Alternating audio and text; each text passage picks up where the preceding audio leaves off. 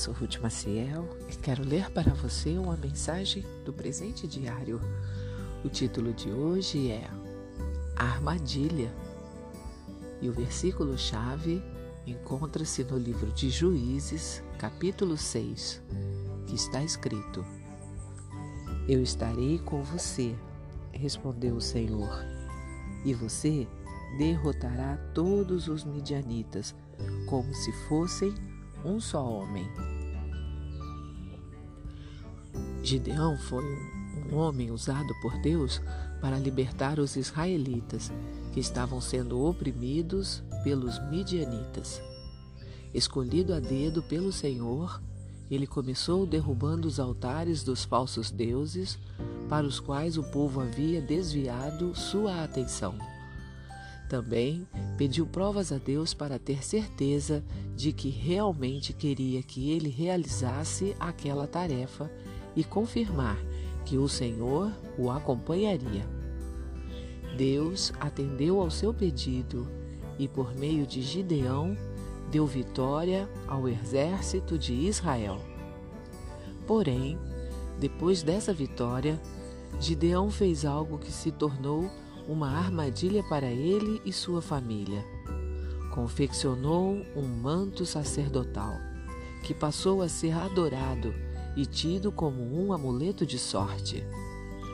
Mesmo quando estamos comprometidos com Deus, precisamos estar com os olhos abertos e a mente atenta a todo instante, a fim de não cair em armadilhas que nos desviem da adoração exclusiva ao Senhor. Lembre-se que muitos pequenos passos causam um grande afastamento. Por isso, é importante ser muito rigoroso consigo mesmo nesse aspecto.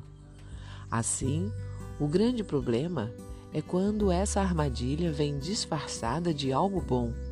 Por exemplo, nasce um filho muito almejado, mas que em pouco tempo passa a ser mais importante do que Deus e o convívio com a igreja.